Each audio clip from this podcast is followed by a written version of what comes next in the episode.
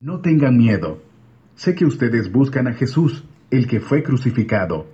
No está aquí, pues ha resucitado, tal como dijo. Vengan a ver el lugar donde lo pusieron. A sus discípulos, Él se ha levantado de entre los muertos y va delante de ustedes a Galilea. Allí lo verán. Ahora ya lo saben. Así que las mujeres se alejaron a toda prisa del sepulcro asustadas pero muy alegres, y corrieron a dar la noticia a los discípulos. En eso Jesús les salió al encuentro y las saludó. Ellas se le acercaron, le abrazaron los pies y lo adoraron. No tengan miedo, les dijo Jesús. Vayan a decirles a mis hermanos que se dirijan a Galilea, y allí me verán. Mientras las mujeres iban de camino, algunos de los guardias entraron en la ciudad e informaron a los jefes de los sacerdotes de todo lo que había sucedido. Después de reunirse estos jefes con los ancianos y de trazar un plan, les dieron a los soldados una fuerte suma de dinero y les encargaron, digan que los discípulos y que, mientras ustedes dormían, se robaron el cuerpo. Y si el gobernador llega a enterarse de esto, nosotros responderemos por ustedes y les evitaremos cualquier problema. Así que los soldados tomaron el dinero e hicieron como se les había instruido. Esta es la versión de los sucesos que hasta el día de hoy ha circulado entre los judíos. Los once discípulos fueron a Galilea, a la montaña que Jesús les había indicado. Cuando lo vieron, lo adoraron, pero algunos dudaban. Jesús se acercó entonces a ellos y les dijo, se me ha dado toda autoridad en el cielo y en la tierra. Por tanto, vayan y hagan discípulos de todas las naciones, bautizándolos en el nombre del Padre, y del Hijo y del Espíritu Santo, enseñándoles a obedecer todo lo que les he mandado a ustedes, y les aseguro que estaré con ustedes siempre. ¿Cuántas veces no has pasado por un valle de incertidumbre?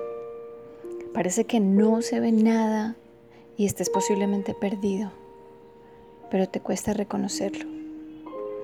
A tu alrededor muchos confían en ti, pero tú mismo no sabes qué vendrá.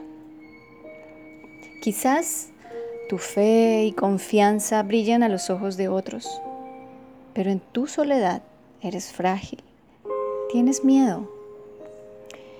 Confiaste en tus habilidades y en tus buenos deseos. Sin embargo, hoy parece que nada de eso sirve. Parece que todo está muerto. Nada te fortalece.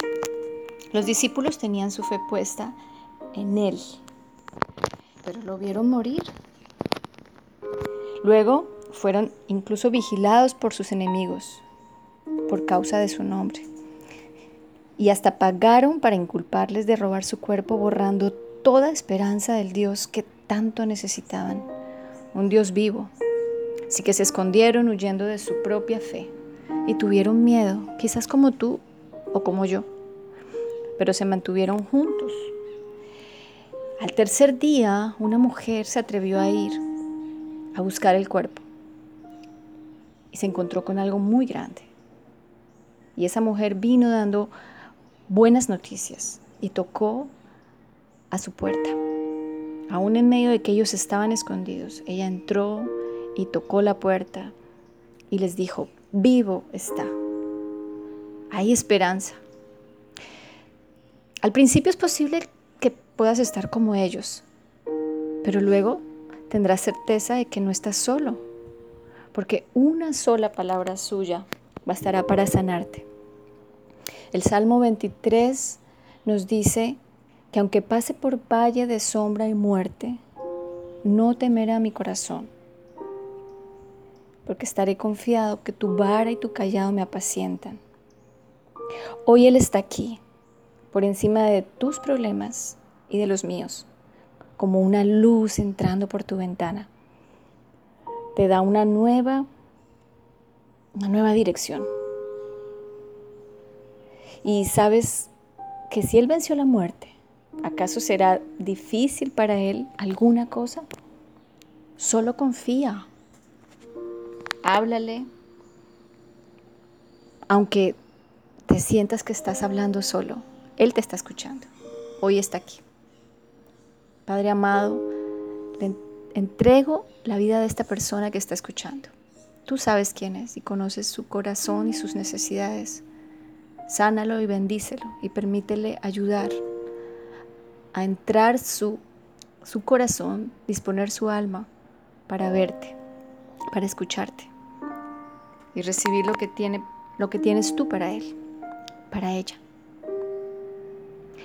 Estos fueron tus siete minutos de nota de amor para hoy.